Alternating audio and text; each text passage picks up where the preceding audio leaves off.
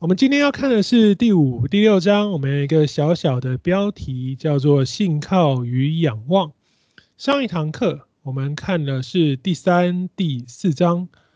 在一开始，在第上一堂课的一开始，我有提到一个读旧约、读历史叙述的方式，就是把自己带入事件背景很多、主角感觉、想法、前景很少的叙述文当中。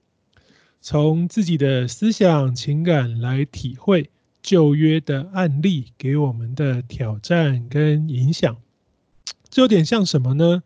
嗯，我们如果在做这件事，我们总会有一个带入以后我们要得着的事情。嗯，用个历史例例子来举例好了。比如说，像以那个兼听则明、偏信则暗著称的唐太宗李世民呢，他是史上出名的治世明君。他在怀念他一个很很棒的臣臣臣子魏征的时候，说到：“他说以铜为镜，可以正衣冠；以古为镜，可以知兴替；以人为镜，可以明得失。”这从圣经过去的案例知道，呃，心替得失去扩展眼界与视野是很好的事情。好，但是我们只用这种方式，我们这样把自己带入第三、第四章，我们想要知心替，想要明得失，难免我们把自己现在带进去了。我们上礼拜上过的课程，在那个光景，我们会想什么？难免我们会想，哎，我我我会不会就这样放弃啊？敌人一直攻击，敌人一直阻扰，我会放弃吗？我就这样停工吗？那是我，我有什么办法继续下去呢？我们读历史，或者是我们所受到的历史教育，通常都隐含着这样的一股思维，就是前人的犯过的过错误、过错，我我不应该再犯，我也不能再犯，我有义务要比他们更进步一点。在历史中，我可以试图找出正确的答案，然后找出我在此这个光景，在这个环节，在这个问题当中，我可以做对的方式。好，然后我如果未来再碰到，我就不会犯同样的错误。嗯，这当然很好，但这样教科书式的思考跟体悟圣经，其实只能处理事件比较单纯、细节比较明确的部分。比如说大卫，好，他在屋顶看见拔示巴就起了恶念，哦，这我们当然可以知道，看到就知道不对错，我们就不会知道不能这样做，我们可以被提醒。比如说所罗门娶了三千的外邦嫔妃，我们也知道这不对，这都没什么问题，这细节很明确，事件很单纯，或者是好新约犹大为了银子出卖耶稣。啊，这个我们都非常知道，这种非黑即白的问题，我们看了、学了，我们思考，看到他们犯的错误，我们知道这绝对不能再犯，也不应该再犯。我们可以比他们学会他们的错误，比他们更进步一点，这很好。可是我总觉得圣经不是只想说这些简单的答案。很多的时候，神的话是希望我们更认识自己，也更认识神。因为其实我们的世界很复杂，我们的心也很复杂。这种简单的非黑即白，其实并不能满足我们。没有这么容易，什么都非黑即白。我们而且我们人呢、啊，无法眼见却又与自身相关的事情，其实很难不理会。我们很少绝对的客观，我们会有许多的猜测，我们会有许多的情绪。这种时候，教科书式这样的对答案就会有一点点问题，其实还不止一点，还蛮大的问题。我们用三四章，我们上礼拜的三四章来做例子。好，在这个关键的时刻过去了。这群属灵的前辈、返疆的前辈，怀着热忱与信心，开始建殿的使命，好，遭到了敌人无情的打击，他们的手发软，使他们就一直被扰乱。然后那些人贿赂谋士，要破坏建殿的计划，遭遇敌人严苛无情且成功的打击，受到了极大的挫折与拦阻。但好，到底为了什么状况？敌人的策略计划，他到底做了什么？为什么无法进行？这群属灵前辈做过什么样的努力跟尝试？其实我们在经文里面看不出来，对不对？因为其实从大流士第二年到居鲁士元年，这中间差不多经过了要二十年，太多的细节被时间的洪流给冲淡了。过去的历史事实上有太多太多的空白，有太多的细节是我们无法知道的。历史书不能说明的有限，因为。现实终究是以结果论成败。我们每个人记载事情，你要记到过程中的长时间过程的每一个细节，基本上非常困难。可是对结局的记载，对结局的成败，我们总是比较明确的了解，也可以写的比较详细。所以。简单说，你要完成一本没有立场、全面性的历史流水账，这在这世界上是不可能做到的事情。所以圣经也没有把所有的细节，敌人做了什么，以色列人做了什么写出来，通通没有。毕竟，好，就像这个世界有人说，历史就是赢家所说的故事，它是。不可能全面，因为你只要你没有在那个环境，只要你没有在那个时间点，你没有参与在其中，它不可能有全面性的、客观的记载。好，当我们把自己去带入这样的环环境，很好。我们说圣经希望我们这样做，可是我们带入的心态是什么？如果我们着重在比较，好，对于过程细节的不清楚。我们从表面的认知中难以体会那些真正的艰难。如果我们是想的是我要比他更好，我要做对，这种比较容易去想，我如何不像他们一样？今天的我怎么做能比他们更好一些？但我必须说，其实我个人觉得很多时候这是错觉。我们若真实去经历事件当中那个环境的每一个环节。我们不一定能够做出比他们更好的决定，我们也不一定能够比他们更坚强。所以，其实教科书式思考所找出那个所谓对的答案，还蛮脆弱的。好，比如说，有时候基督徒会对病痛中的肢体说：“哎，你要有信心啊，你要又多祷告，神会医治啊。”这非常单纯的答案有错吗？没有，完全正确。因为这样的例子在圣经当中不胜枚举。你有信心，多祷告，神就医治。好，那为什么我没有好？而是我没有他有信心吗？我的祷告没有他多吗？不够深刻吗？那我的信仰该怎么办？你找不到答案了，你开始怀疑了。好，甚至好，甚至就算他找到这这种时刻，我们用正确答案。你找到了那个正确答案，做对了，结果你现在做对了，事情也对了，也好了。可是没有多久，事情反而更糟。这个时候，我们对我们之前的那个找到了正确答案，我们这人选择做那对的事情，你还有把握吗？我们还能有把握吗？就像我们上堂课说，以色列在被掳归回的时候，他把信仰跟王权脱钩了，在。王国时期，信仰跟王权是结合的，在被掳归回脱钩了。好，因着建圣殿的过程，利未的领袖以撒是利未人，他是利未的领袖，他的身份、他的服侍，使得所有的以色列人开始重视先知跟祭司。这是我们上堂课的内容。好，信仰从政治回到纯粹的宗教体系，跟王权脱钩，跟政治脱钩，这都做对了，这都是做对的喽，绝对不会错。好，结果呢？结果在罪恶的世界当中，在人的罪性里头，哈，一路到了希腊罗马时期，没错，完全重视宗教体系，祭司呢就成为重要的职位，他就成为大家争相会买的热门官职，是一个高收益的职涯。你没有血缘，不好意思啊，你那个祭司你一定要立位的血缘嘛，好，你也没有血缘，你就要有门路啦，你就大家就想方设法当祭司。好，没有办法的，没血缘、没门路的，你就只好去当先知。你有也受人重视嘛？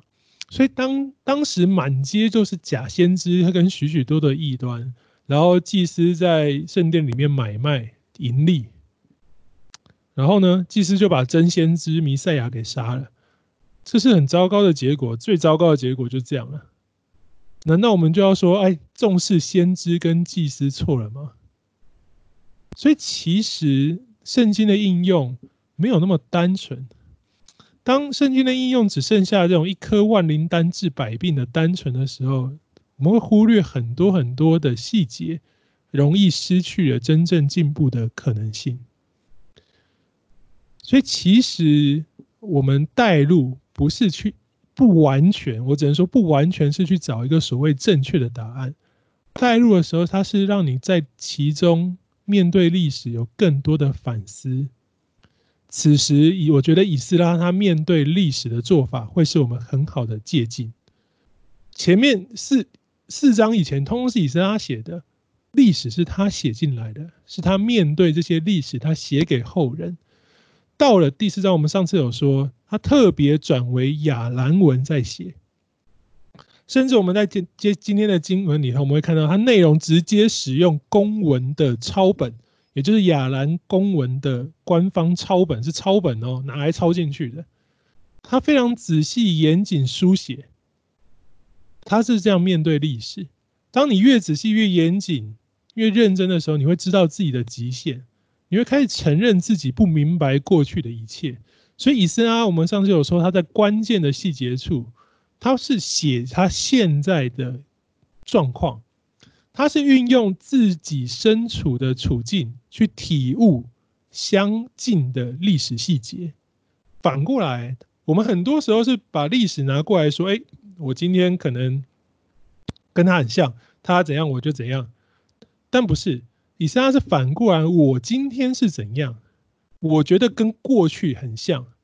然后呢，他不是要去改变过去的细节，他是要看过去的结果。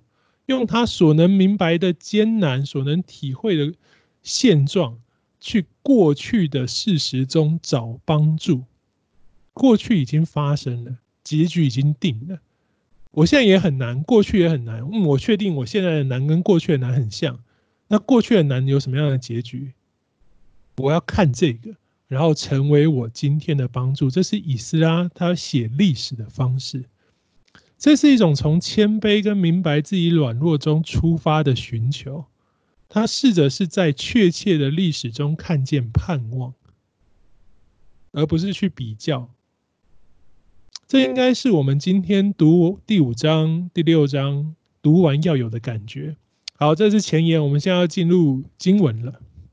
好，第五章的开头是第四章成敌人成功阻扰的时刻。我们发现，不管以色列人多，我们没写，但按照前四章我们所看到的那群人，他们是很有心的，对信仰很忠诚，非常热切的，但他们无能为力。直到大流士第二年，这段日子持续了将近二十年。二十年，你觉得以色列人现在是什么模样？以撒记没写，但我们说过他有相近的书卷，哈该书。我们来看哈该书，哈该书一章四到六节说：“这殿荒凉，你们自己还住天花板的房屋吗？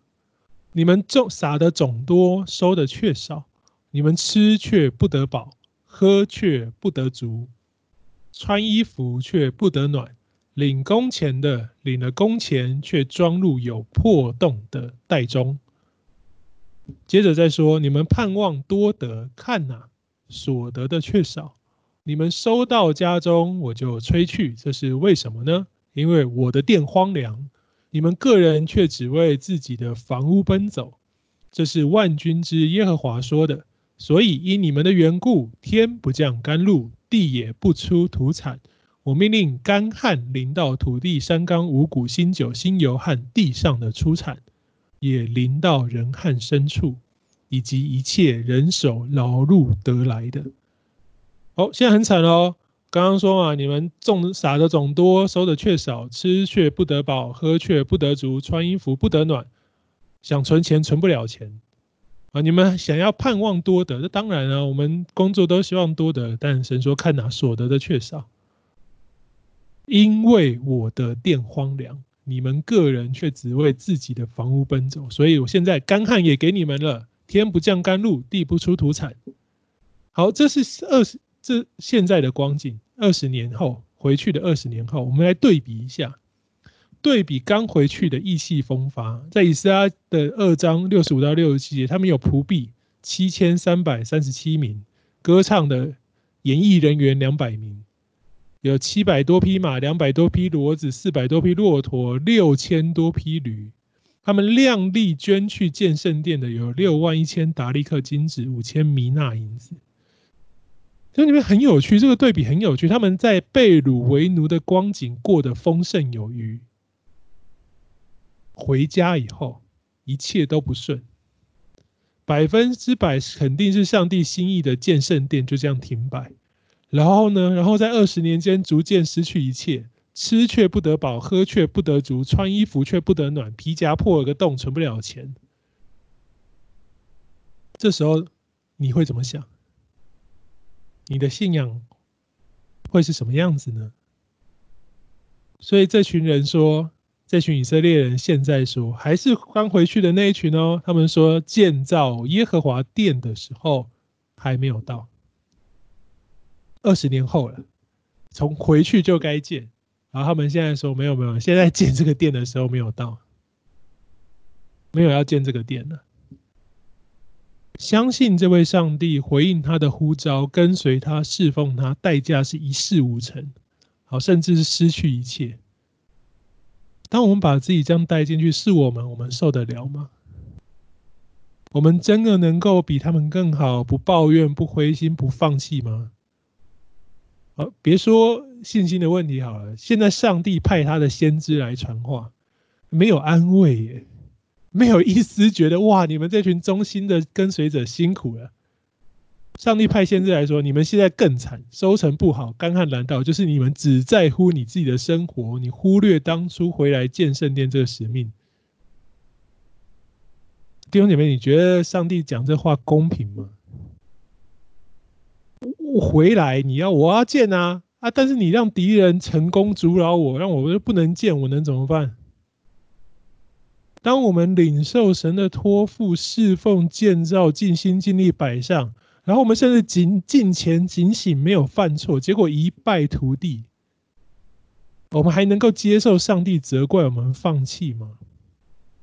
哈该书骂的，上帝说的很严苛，哎，所以你现在有干旱，就是因为你只过自己的生活，你忘记建殿。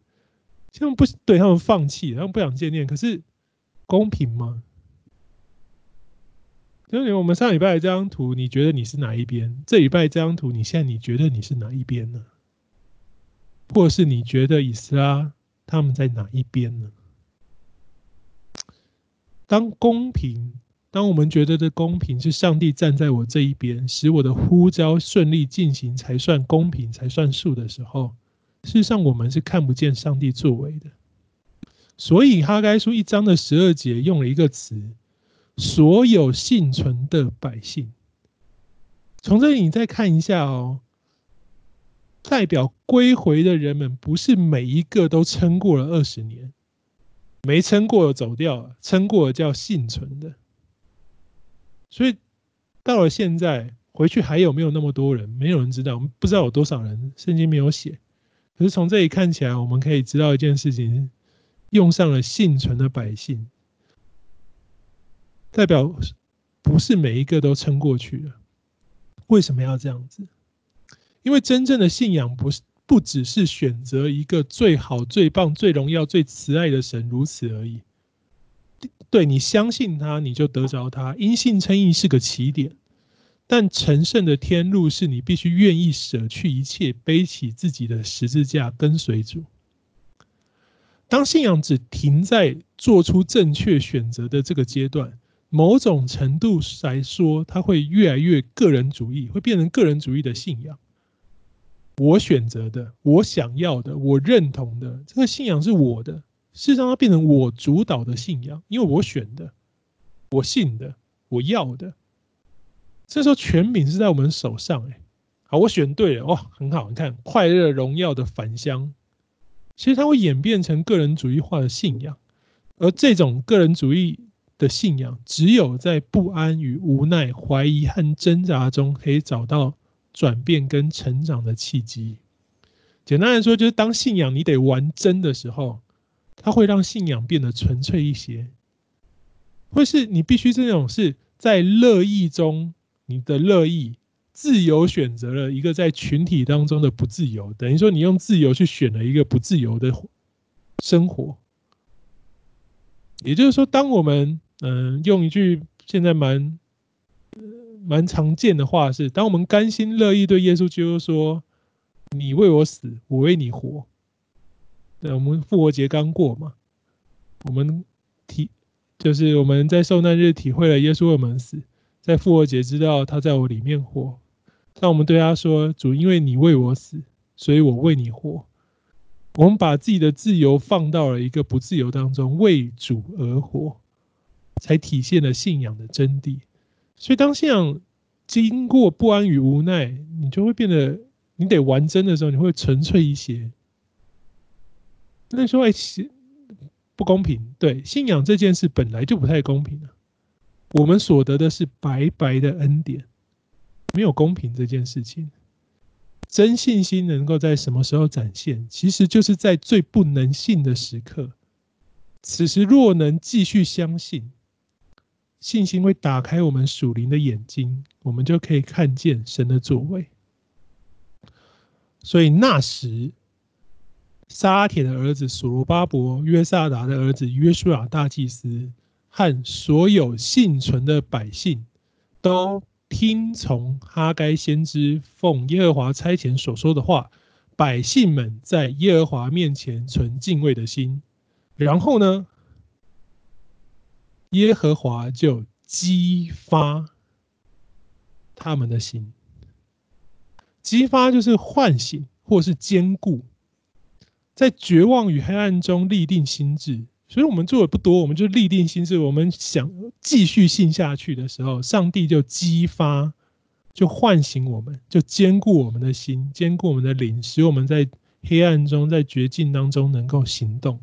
这就是以斯拉记五章一开头的背景，就是在这个光景。好，上帝激发他们，他们就行动，就去建了，真的就开始建了。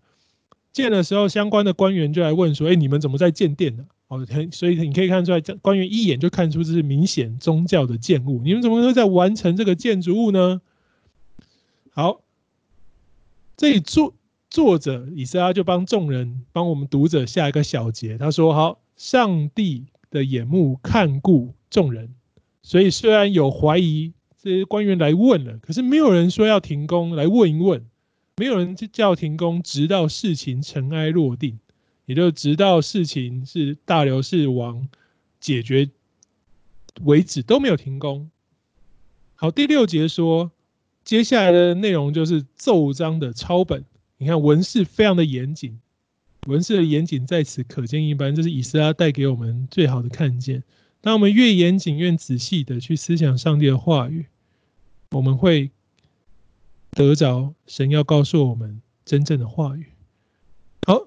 所以他说什么？请王知道，我们往犹大省去，到了至大上帝的殿。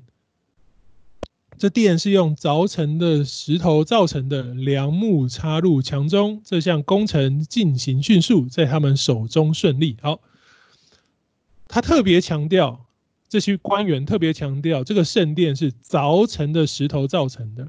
凿成石头是。跟烧砖，它两者是不太一样的。你要凿石头，你要有很好的工具，你才可以把石头凿成方方正正，能够叠起来变成不会倾倒的建筑物。烧砖我们可以有模子，你可以烧成一个样子。所以在建筑物的演进当中，它当然从一开始从石头乱叠，然后变成烧砖。然后最后就变成凿成的石头，它的防御力啊、坚固力都会等比级数的增加。所以他特别强调，圣殿是凿成的石头建造，代表是很花心思、很重要、很费工的建筑物。梁木插于墙内，这边的墙指的不是城墙，这个用字希伯来原文用字是建筑物的墙。梁木插入墙中，意思是规模宏伟，不是只叠石头叠一叠，因为你看叠一叠你没有支撑力，它会倒。现在是有梁木配上石头，两者合在一起，就代表它又高又大，意思是这个建筑物的规模宏伟啊。所以这官员在说什么？他说这。这个王啊，这不是一间土地公庙啊，这是一栋极其惊人的建筑啊，这等于是帝国级的神殿的。兄弟们，从二十年前的富足变成困乏，到现在人力资源都是最低谷。二十年前圣殿的工程是寸步难行，现在是进展迅速。所以，我们其实真的能够看见一件事情，就是在神没有难成的事，单单依靠他是信仰的唯一且必须的心志。好，我们看见波斯王朝的官员就来问，非常认真的调查，问谁是领袖，谁盖的，为什么盖，怎么盖，什么原因，问得清清楚楚，非常认真的调查。为什么要这样子？好，因为当时在当时的文化当中，你要盖个什么土地公庙啊，或者是你要建个小祭坛等等的，然后这是你的地，你要弄可以，可是你要盖神殿哦，这个没有王的同意是不准盖的，因为那个时候我们说神殿代表一个国家。跟神的关系，他们要跟神建立关系，就需要这个神殿，这是普遍的认知。所以你不能代表王随便跟另外一个神建立关系啊！你要盖神殿，你就必须要有王的同意，没有王的同意是不准盖的。而现在哈，你这个这么大间、这么高级、帝国级的神殿，这个你王有同意吗？啊，就问了，他记下领袖的名字，做了详细的访谈，听到说哦，有有有有，是这个神说要主动来建，哎，不一样了。以前是我们去求神，我们盖了之后，拜你进来住好不好？现在不是，这个是这个神主动说，哎，我要在这里建殿，神要找人了，哦，而且哦还不止，他还说了有居鲁士的同意。好，犹太人忠实描述了现状之后，官员也就继续忠实描述所有他听到的事情，没有任何个人意见在这份奏章当中。他只要一件事情，只要大流士王查明是否真有这事，是否是神说要见，并且有曾经居鲁士王的同意，代表这没有人知道了。他只要王查明，呢，他没有任何个人意见在当中。所以，请你仔细看看，代表这两位的官员还算是正直无私、尽忠职守的波斯官员，对不对？好，但是他的作为。却在这个建殿这件合神心意的美事上横生波折，你会想要他过问吗？我现在是进展顺利哦，他不问不找事，一下咻咻咻就盖好了，不是更好吗？弟兄姊妹，我会为他们做正确的事情感恩吗？当他们影响到我们认为我们做正确的事情的时候，好，我举个现现在的例子，但。没有发生嘛？啊，我是举例而已哦。假设假设教会在防疫期间还在实体崇拜，好，几百人、几千人在这边聚会，但很棒，都没事，一切顺利，没有生病，没有任何疫情在我们这里发生。结果某一天，市政府的官员来调查，哎，怎么是这里那么多人？好，对，在教会聚会，他有强大疑虑、疑虑跟质疑。好，他很认真的问，问明白所有细节，详尽调查后，跟我们大家说，哎，你这个案子。我要送到疫情指挥中心，让他决定你们可不可以继续聚会。所以这时候你有什么感觉？哎，我们我们好好的，我们很认真啊，我们都洗手，我们也戴口罩，我们没有嗯不没有成为疫情破口啊。那为什么现在有这个不确定的风险？那你们要为此感恩，真的很难，对不对？当时的以色列人也是一样啊。我现在建殿一切顺利，哎。可为什么你现在跳出来说你这个我得去问一问，可不可以？我也不知道。我们能为此感恩吗？可是当我们如果像我们刚刚说的，如果我们知道万事背后神掌权，单单仰望神，有学会这件事情的时候，我们就能为一切的经历感恩，然后神会亲自引导我们。这就是这个时间点发生这件事情。以撒记。记载这些事情要告诉我们的重点，我们所有人，包含当时的以色列人，得学习的就是：你得知道万事背后神都掌权，你得单单仰望神，神就会亲自引领我们。我、哦、天啊，风险来了！我万万一查下去，现在你你是波斯的官呢，你都不知道你的王有没有说好，我们能怎样？万一你的王，万一现在所有的大官都说没有呢？好，官员要求对照历史找资料，这很很正常的做法，也很标准，可是不会让我们放心，对不对？历史有好有坏，查下去有好事也有坏事。还记得我们四章十五节，我们看到以斯拉现在就是七章的以斯拉，他的现在所遭遇的困境，这次也是查资料而造成的。好，也去查资料，要查下来，结果一查完，反而成为王下令停建耶路撒冷城的原因。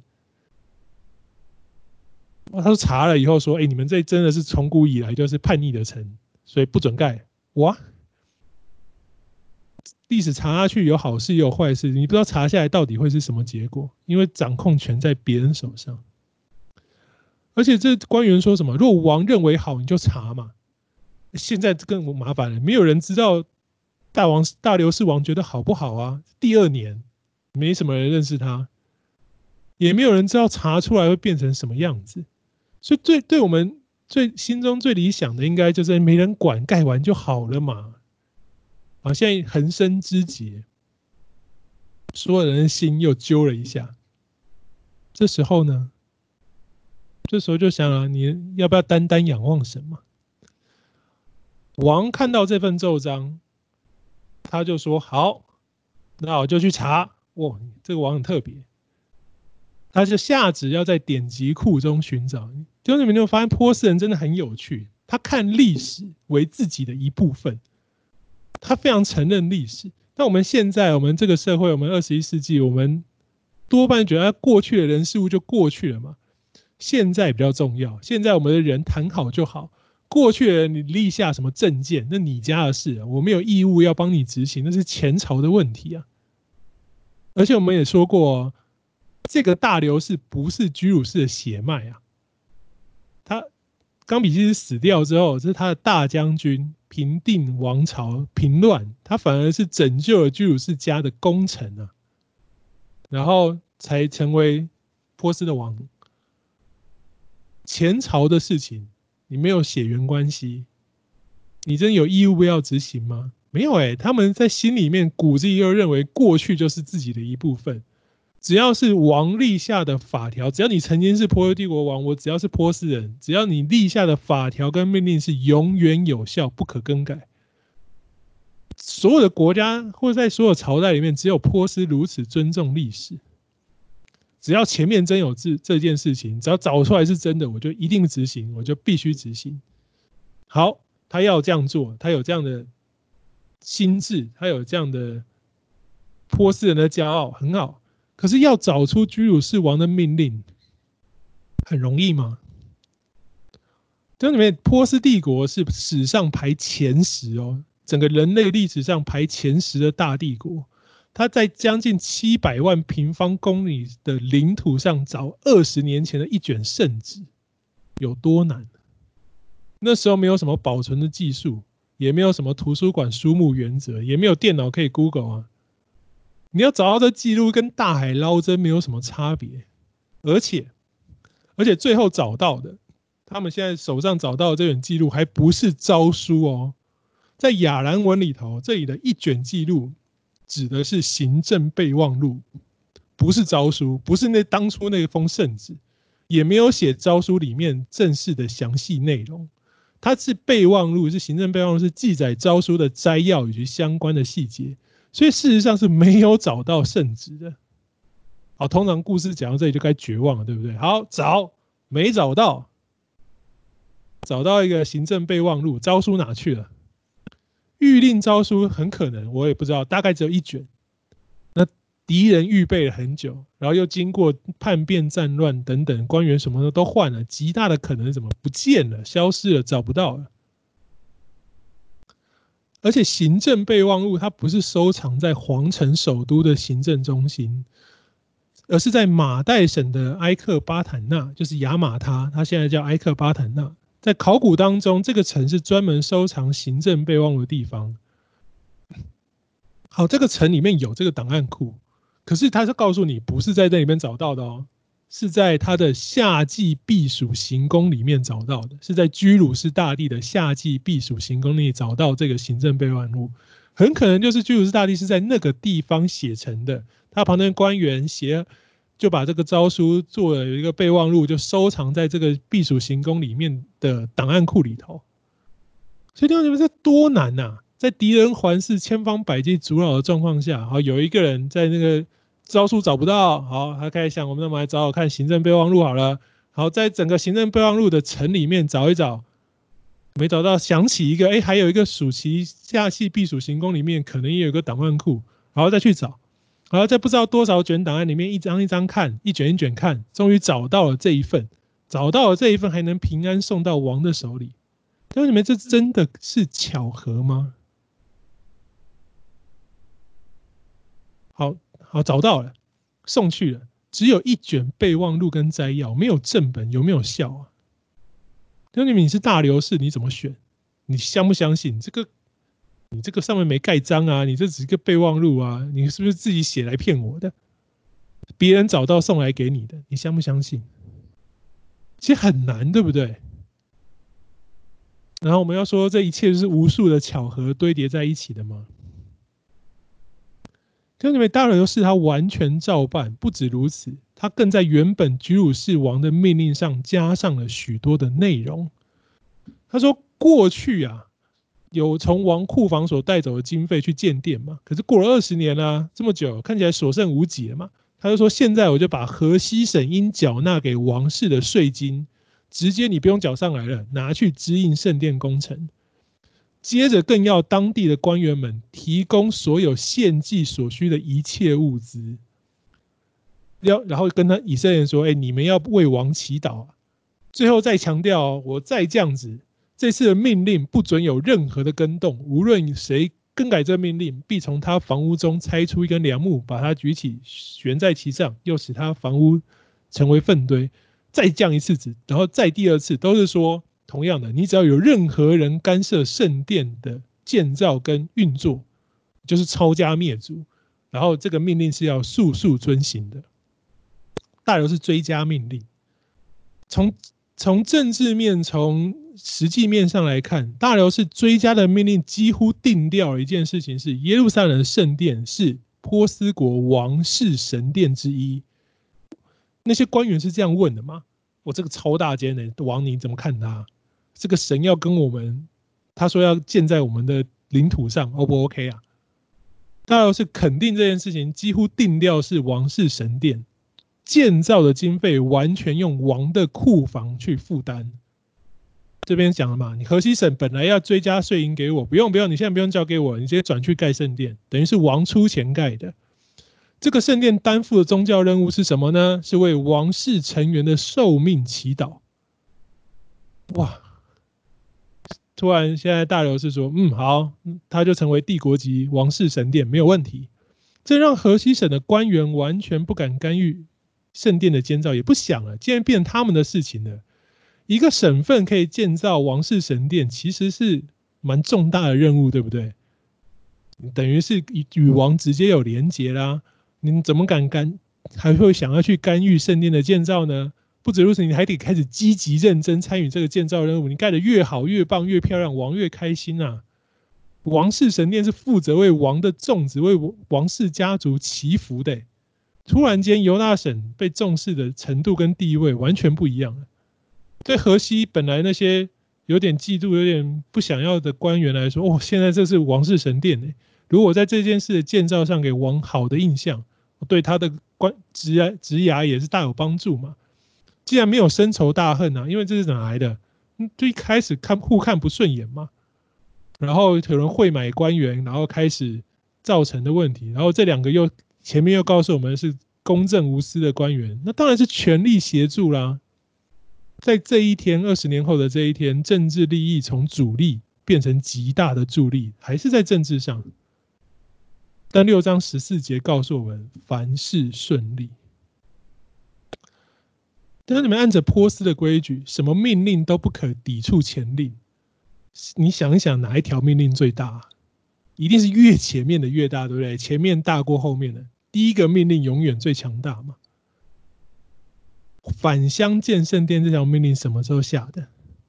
居鲁士元年，很早很早的一个命令说可以，代表是只要是在波斯帝国的统治期间，接下来任何命令都不可以与他相反。这个传统突然间它成为神使用的工具，人就不是神跳出来解决问题，没有十灾，没有红海，没有。一个波斯外邦的传统，现在只是一个外邦王用他的理念、他的坚持，好，甚至我们刚刚说用波斯人的骄傲去处理他国家的事务。他建这个圣殿，嗯，很好，有神要跟我建立关系，那很非常棒。盖做什么呢？这个神既然主动来找我，那当然是为我自己着想啊，为我的家族、为我的子孙寿命、生命祈祷嘛。他其实都在为自己想，哎，我也是波斯人，我要维护我的传统，我的骄傲。那这个神哦，有神很好，那为我我们家族祷告。可是这一切的外邦的一切，成就的是上帝的心意。而且再仔细想一想，其实结局建圣殿的结局，上帝早就成就了，对不对？哦，这不是马后炮哦，弟兄姐妹，他我们刚刚讲。居鲁士王下令是一章一节，一章一节有趣跟重要就在这里展现了。最强大、最重要的王，开国第一个君王的居鲁士，他是神所拣选的仆人，他自己在诏书上这样写。下命令的时间点是第一年，所以事实上没有任何命令可以盖过这条命令，绝对不会有任何前令可以冲突。代表的是后面。在波斯帝国统治下，无论如何演变发展，只要这条命令存在于波斯帝国，只要波斯帝国存在，所有人都得照章办事。虽然经过二十年，但这个东西早就已经放在那里了，不能改的。其实，但有没有多少人想到？其实不容易想到，对不对？上帝早已成就他的心意，早就定好了。在这里也展现，只是不会有太多人想到是神早就预备好了。圣殿就这样突然间靠着波斯帝国的力量建成了，王的库房，然后河西省提供所有献祭人需要，所有你要人要要人要有人要钱有钱，就赶快盖盖好就对了。圣殿完全是靠波斯帝国的力量建成的。这个部分是其实大多数人在读以斯拉记、看圣殿、建圣殿这件事情，我们都忽略了。我们觉得是这些人很有心，的确有心，但是很有心吗？没有，他们在第二十年已经接近放弃了。我们在哈该书所看到的，而且也不是靠他们啊，他们什么都没有了，是靠波斯帝国的钱啊、物资一切去把它盖起来的。所以是以前很多我们时候许许多多的人，我们包括我自己，我们读以斯拉记哈该书，我们都把建圣殿这件事情的标准关注在第四章所谓那个拒绝外力外人参与那个信心的层面。我们说对对，他们就是一直持守坚守，所以能把圣殿盖好了。Well，好，我们继续看下去，衍生到今日，很多基督徒又特别强调，或很多某很多人就是这样强调。你建造教会，你不可夹杂世界的力量！你不可以贷款，不可接受任何政府的优惠条件等等，统统不行。你要靠自己啊！你要靠信心，因为过去以色列他们是这样做的嘛。好，总之建上帝的殿这种神圣的宗教事务，就是要全部靠信徒的力量，这才是信心的展现。可是我们上礼拜有分析过，四章这边的拒绝不是说要靠自己。而是他是拒绝敌人渗渗透我们的信仰，他不是所有人都拒绝，这些是敌人，所以他拒绝。他没有所有人拒绝的证据，我们今天晚一点会看到。好，他们能够回家建殿的起点，我们也说过很多次，完全是波斯王居鲁士的力量所造成。他在一章一节下的这个命令。好，圣或到今天所读的第六章。我们很明显看见，那个圣殿完全是照世界的力量建成的嘛。过往大流士王的居鲁士王的命令，现在大流士王追加命令，波斯帝国的物资、王的库房、河西官长的参与，所以这献祭的牛羊都是人家给的，而且他们也没有什么好意图，他们是出于个人与政治利益的参与，这完全跟信仰是八竿子打不着关系啊！好，你还可以说有敌对的意图，属世俗的一切，现在不止参与在其中，还主导了建圣殿。就你们今天基督徒，你应该怎么样看这个建造啊？你说这旧约，这旧约所以不对，很正常，所以这个圣殿最后被拆掉了嘛？我们在之前的课程有特别强调，旧约是路标，是指引。然后我们刚刚也说，对的事在人的罪性当中，终究能够演变成错误的恶。被掳归回，让耶稣时期重视先知和祭司，所以身为先知的耶稣才能得着民众的爱戴与支持。好，但先知跟祭司因着被重视这件事情就走歪了嘛？假先知一端满街乱跑，祭司用钱买的，成为掌权者争相安插的职位。这样祭司也跟信仰无关啊。圣殿祭司在圣殿中买卖，这是圣殿再次被拆毁的原因，是这些祭司亲手拆的。这谁说的？不是我说的，耶稣说的。在约翰福音二章，耶稣明明白白的说：“你们拆毁这殿。”我三日内要把它重建。被人们的污秽、被人们的罪性所拆毁的圣殿，耶稣来是来重建倒塌的帐幕。这里面旧约的案例，它宝贵就在这里。对这个世界很多的变化，也很多的恶意，就像以斯拉让我们看见的，人生无常无定，许多时候我们无能为力，但万事在神手中都有定时。我们需要的是信心跟依靠，是单单的仰望、顺服神的带领，在这世界安稳前行。使用世界的力量，或者是说，在有选择的情况下，允许世界的力量成为建造教会的帮助，到底是不是对的？我们现在就在想这个问题。以撒的是。以撒的故事明显是有嘛？他不止使用，他全部都是，他不得不允许啊。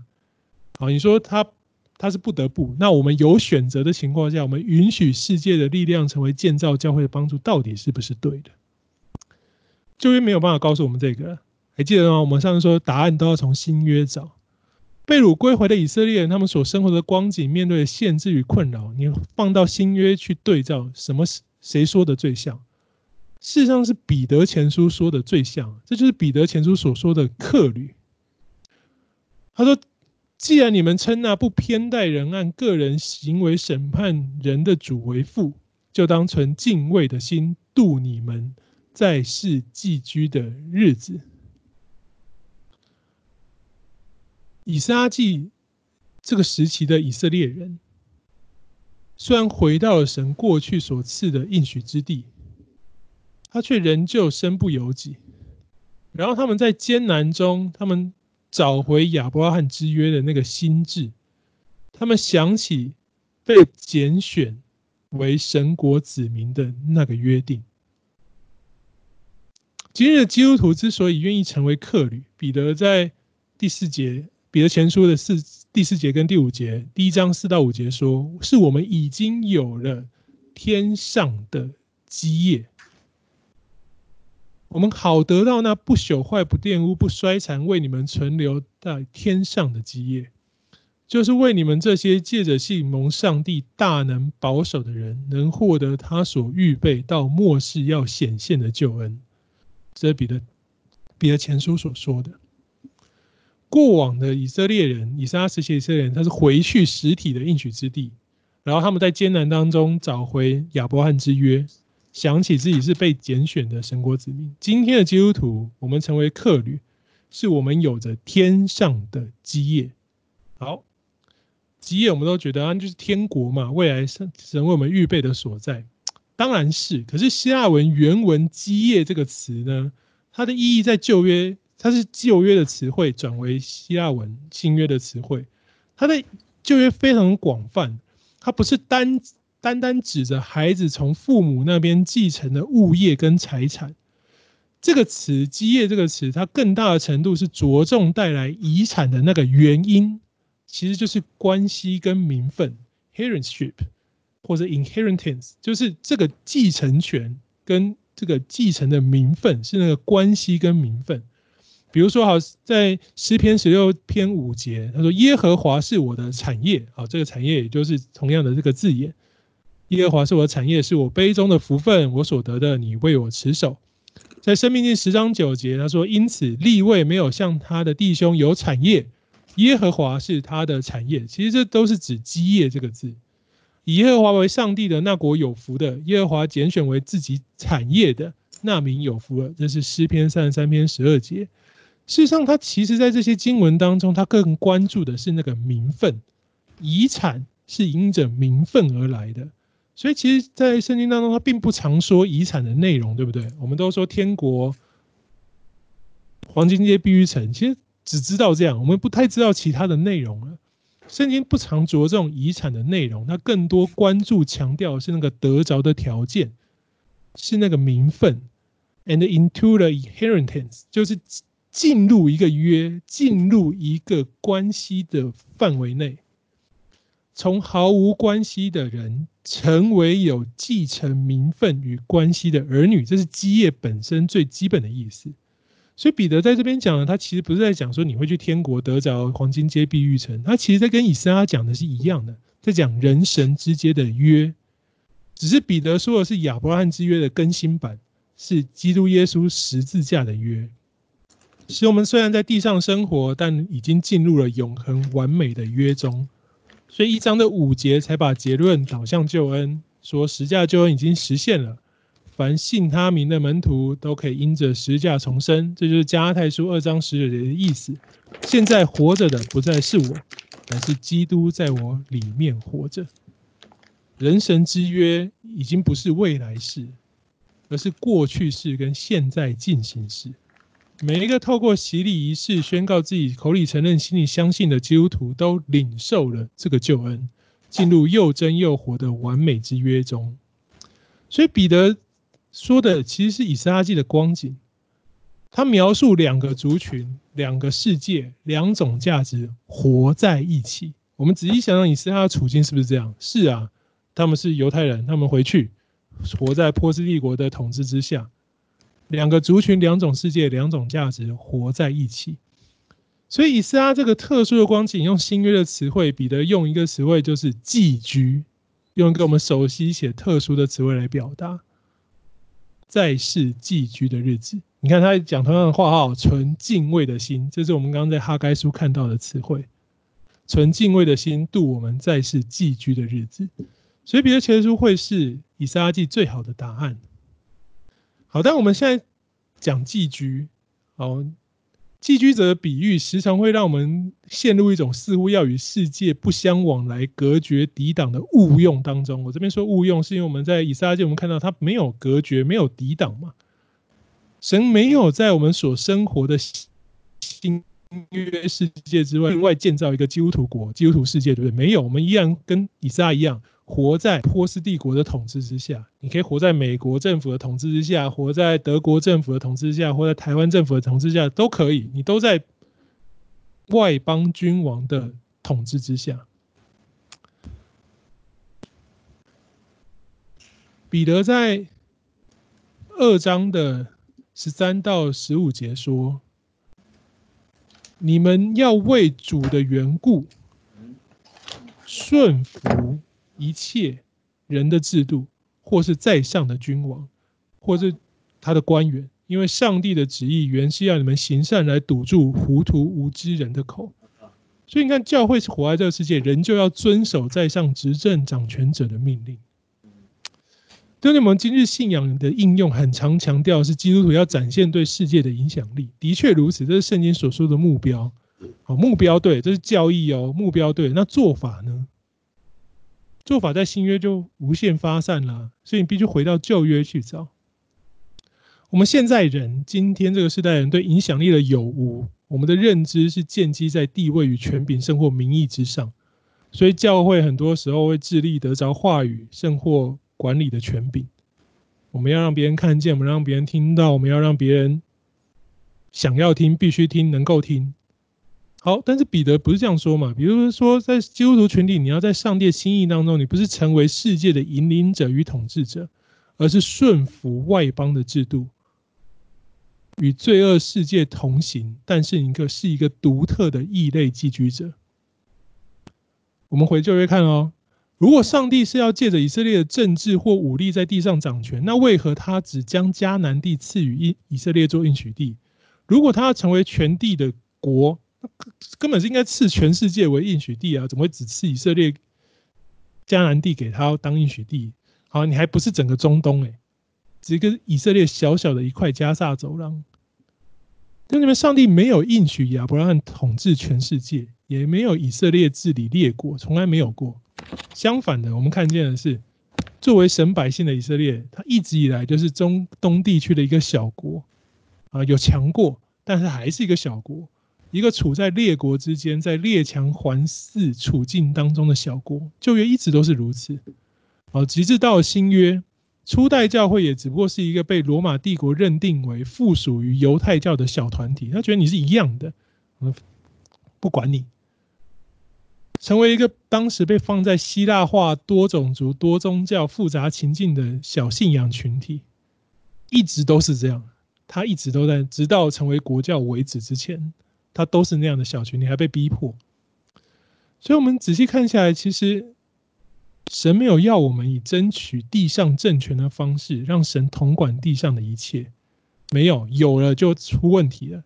当基督教成为罗马帝国的国教，基督教的黑暗期就出现了，赎罪券等等等等等等，一切一切都是因着重新政权结合开始的。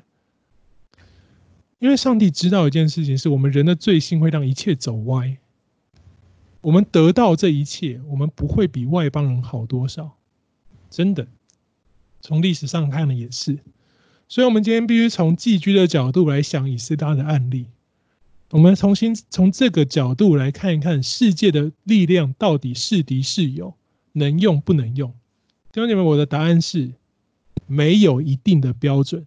你说这叫什么答案？你这个等于没讲嘛？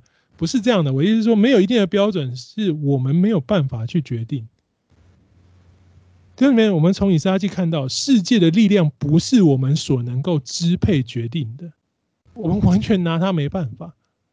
它成就就成就，它抵挡就抵挡，完全是上帝按着他的心意、人们的需要，他自己去调动这一切。我们无法，我们真的无法预设好神的作为。所以，弟兄们，我的意思是没有一定的标准，是我们只能时刻寻求与确认。我们没有办法想好一个标准来决定这是世界的力量，我们能不能参与，能不能用，能不能使用它？我们没有办法，我们只能随时随刻寻求神，确认是不是神的心意。神若不开门，你用尽手段心计强求世界的力量，你就是得罪神。好，神若使世界的帮助临到我们，先知不要忘记有先知会使神的话语成为印证。新约有先知啊，那保罗在哥林多前后书都有讲嘛，这是一个恩赐，会用神的话语成为印证，成为我们的确据。你如果在此时还要拒绝世界的力量，你也是得罪神。所以，弟兄们，我们真正唯一能做的就是。像出埃及记所说的嘛，让神的作为在我们手上做记号，在我们额上做纪念，让耶和华的律法藏在我们口中，是那个谦卑寻求神、顺服神，以神的话语时时寻求、时时确认、时时判断的心态。这是单纯的信靠跟仰望。这是以斯拉记大流士王第二年的以色列人。他们的心，这样的心会带来什么结果？在西元前五百一十六年，大流士王第六年，圣殿终于完工了。此时才过逾越节，正月十四号，所有被掳归回的人守逾越节，祭司和利未人一同自洁，他们全都洁净了。利未人为被掳归回的众人和他们的弟兄众祭司，并为自己宰逾越节的羔羊。从被掳之地归回的以色列人，并所有归附他们，除掉这地外邦人的污秽，寻求耶和华以色列上帝的人都吃这羔羊。因为这个信息很宝贵，二十一节传递出一个非常宝贵的信息。你建好了圣殿，你单单仰望神，你邀请神回到我们中间，可以使人得洁净，不只是以色列人哦，还有你看这边讲的，所有归附他们外邦人，所有人的污秽，以色列人的污秽，外邦的污秽，通通被除掉了，除罪得洁净。逾越节让真心跟随的万族万民真正的除罪，吃逾越节的羔羊得着安息与丰足。弟兄姐妹，这一节是耶稣基督救恩的预表，对不对？耶稣基督是逾越节的羔羊，除罪的，接纳万民的。所以弟兄姐妹，旧约有没有福音？一定有。神从创世之中就定义要用这样的方法拯救人，旧约有福音的。你在这一节可以明显的看到，这一节是救恩的预表。所以旧约的建造圣殿，你可以想象是什么？是一个信仰的启程。信仰一个认识神的起点，就像因信称义一样。好，那新约的建造圣殿呢？哦，就是很直观的那所谓的建造教会嘛？当然是啦，从基础的层面当然是。但是信仰上，你可以更深入一点。真正的建造圣殿，按照圣经所告诉我们的，其实是建造圣灵的殿。谁是圣灵的殿啊？彼得前书说，要亲近主，他是活石，虽然被人所丢弃，却是上帝所拣选、所珍贵的。你们作为活石，要被建造成属灵的殿，成为圣洁的祭司，借着耶稣基督献上蒙上帝悦纳的属灵祭物。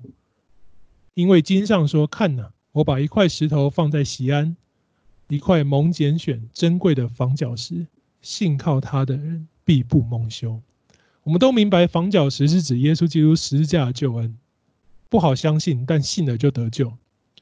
可是前面有个非常非常特别的词汇，耶稣基督是活石 （living stone）。好，这是什么意思？只大概只在这里出现。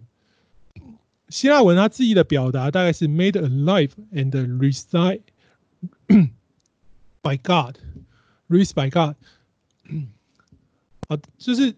给活起来，然后并且兴起，能够活起来兴起，好，就等于动起来，所以翻成活石。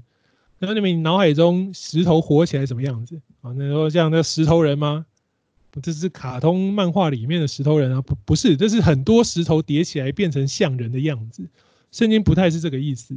圣经的活石最近似的圣经比喻，大概就是活水，活水泉源。源源不绝的出现，源源不绝的加添，所以活石像什么？像一颗原本没有生命的石头，但是突然有源源不断的生命力灌入、灌进这颗石头，使它活起来。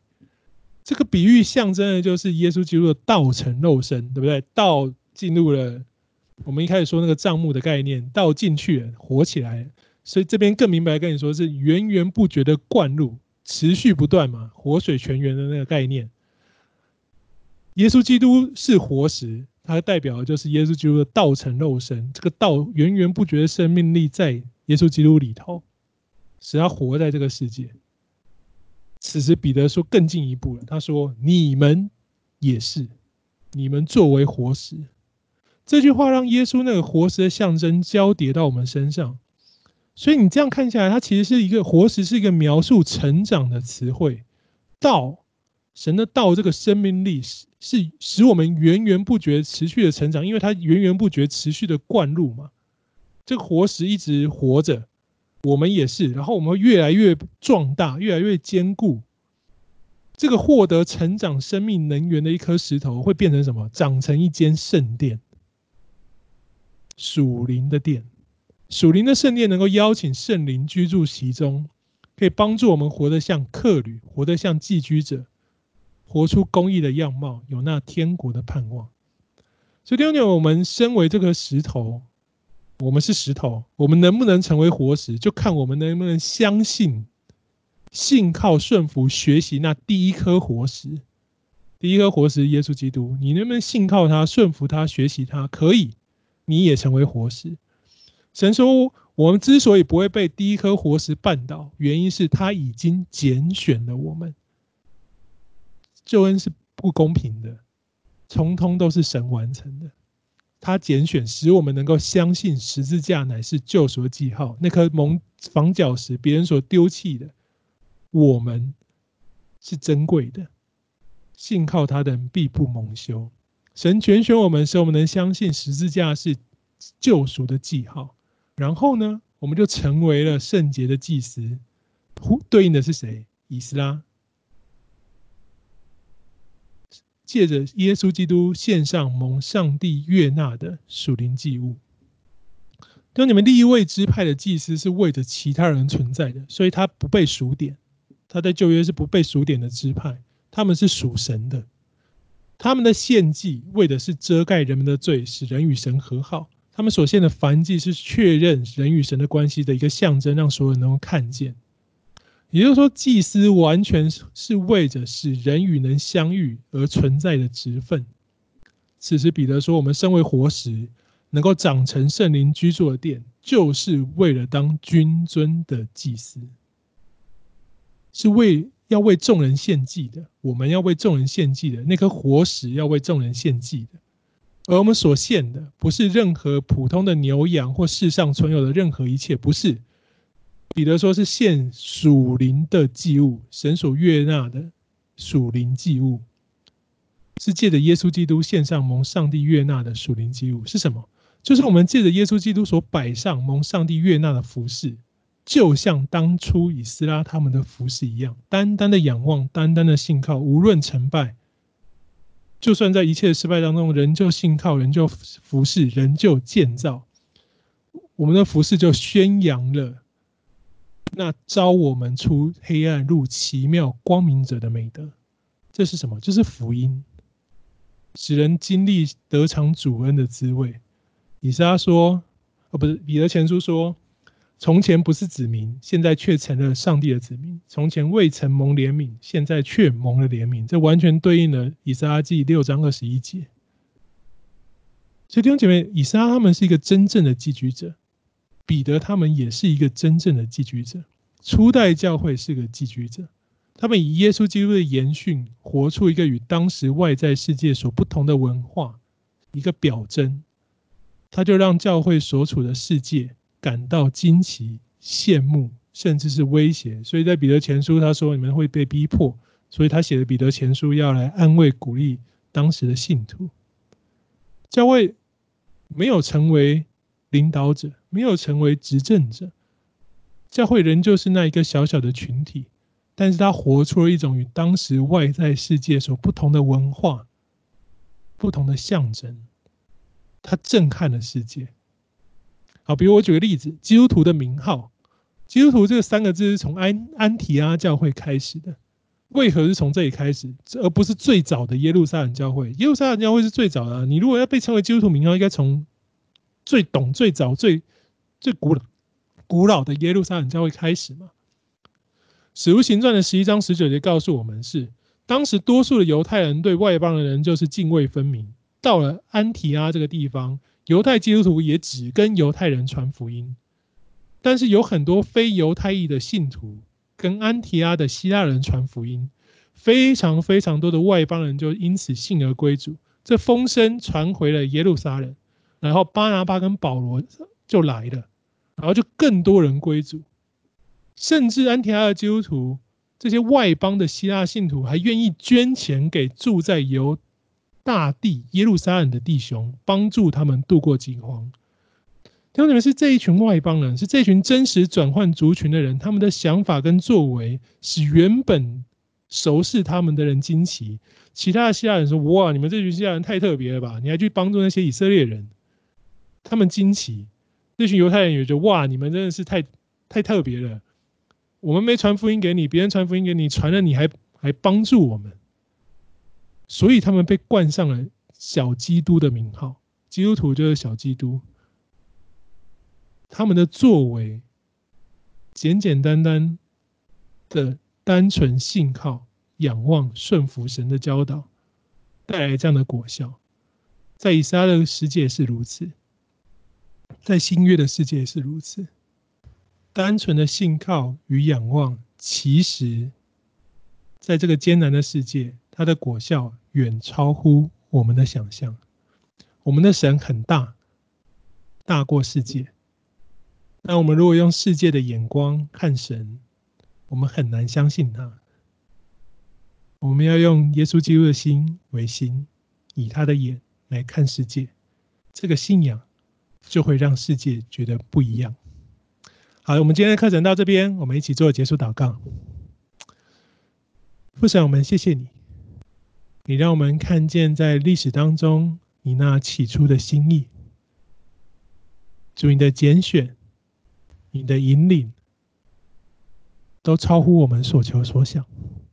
求主帮助我们，使我们在每日的难处、每日的光景，甚或灰暗的世界、罪恶的捆锁当中，主，我们是单单仰望、信靠你。我们等着看神的作为，因为我们相信神会有作为。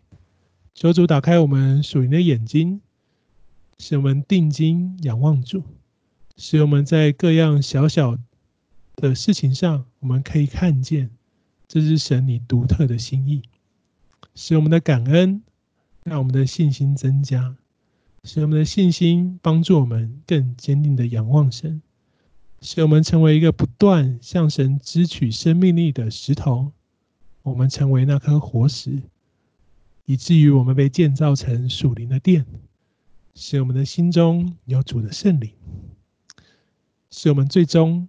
向世界宣扬那召我们出黑暗入奇妙光明者的美德，宣扬这美好的福音。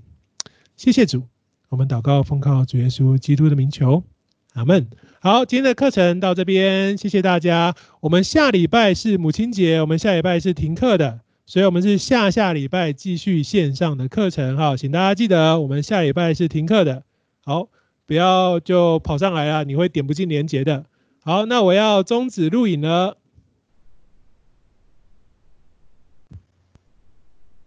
好，我们课程到这边，谢谢大家。